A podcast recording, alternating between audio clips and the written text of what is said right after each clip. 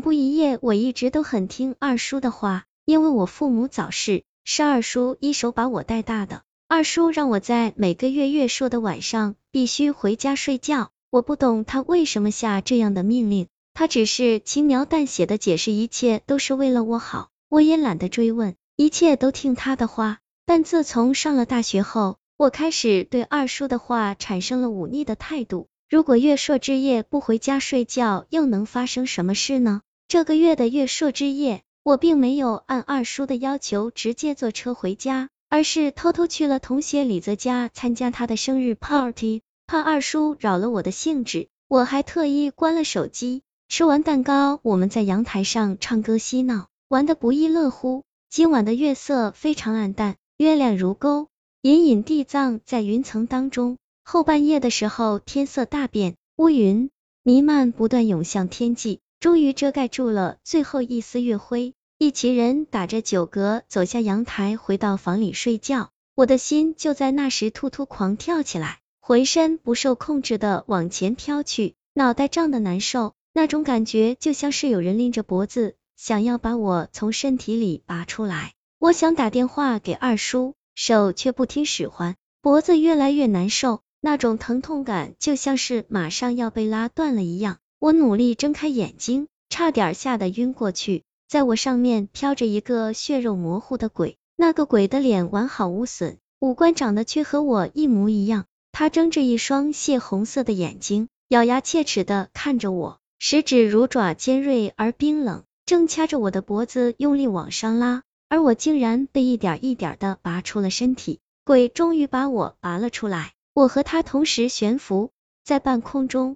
床上躺着的是我的身体，我手足无措的看着自己的身体，想要重新躺回去，却怎么也找不到入口。旁边的影子叉着腰，裂开嘴巴，发出胜利般的笑声。他嘴里呼出的冷气像冰一样喷在我的身上，我一连打了几个冷战，急忙缩起身体避开他。鬼戏谑的看了我一眼，飞起身子朝我的躯干猛地扑下去。但他同我一样，也无法融进身体里面。这个鬼狂躁起来，上下左右全都试了一遍，依然无法钻进去。与此同时，我的身体却在急速发生着变化，身体慢慢变得僵硬，面部越来越白。鬼急的跪在身体上，对天狂笑。我有好几次都想接近身体，都被他一巴掌扇飞出去，直到我的脸和手臂出现了一块块紫红色的尸斑。这个鬼才停下来，他站起来，狠狠的盯着我，突然冲向前，抓着我的头，用力往墙上撞去。我被撞得眼冒金星，一丝还手的力气也没有。等鬼打够了，才把我从地上拖起来，扔到我的身体上面。我有气无力的睁开眼睛，看这个鬼慢慢张开了双唇，里面的牙齿参差不齐，黑黢黢的像锯片，一溜咸水顺着嘴角淌了下来。我的天！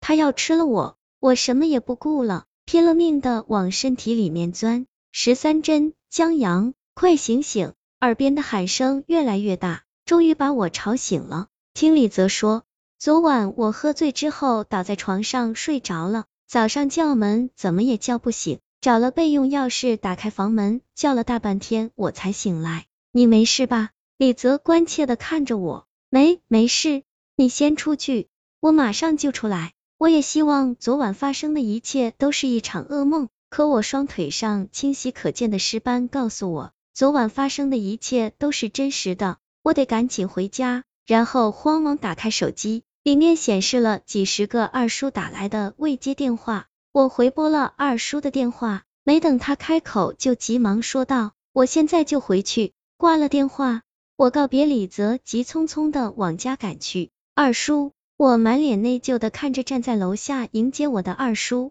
二叔虎目圆睁，仔细打量了我一番，一下伸出右手，老虎钳似的钳住了我的右手手腕，什么也别说了，赶紧进屋。二叔直接把我拽进了屋里的一个偏房内，从我记事起，那间偏房就一直都是用三把铜锁锁住的，今天竟然开了，屋里啥也没有，除了一张大的出奇的桃木床。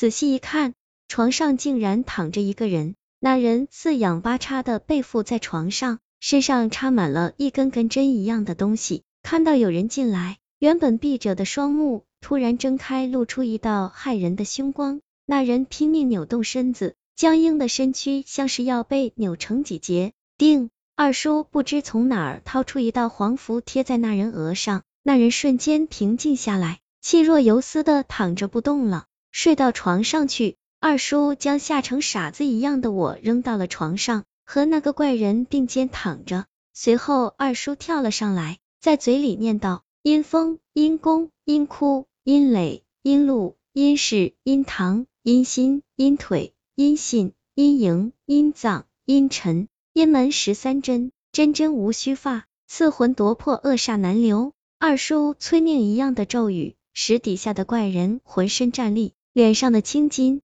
向外凸起，像要爆裂开来。我这才领悟过来，怪人身上的一根根针一样的东西，可能就是二叔嘴里念叨的阴门十三针，分别插在十三个不同的穴位上，用来镇住怪人。急！二叔大喝一声，突然拔起怪人身上的一根针，怪人发出一声凄惨的叫声。我看得很清楚，那是一根长约三寸的银针，周体发黑。二叔把它握在手里，又接二连三的拔去怪人身上其他十几根针。拔完这些针，怪人的惨叫声顿时戛然而止。呀，你别乱动！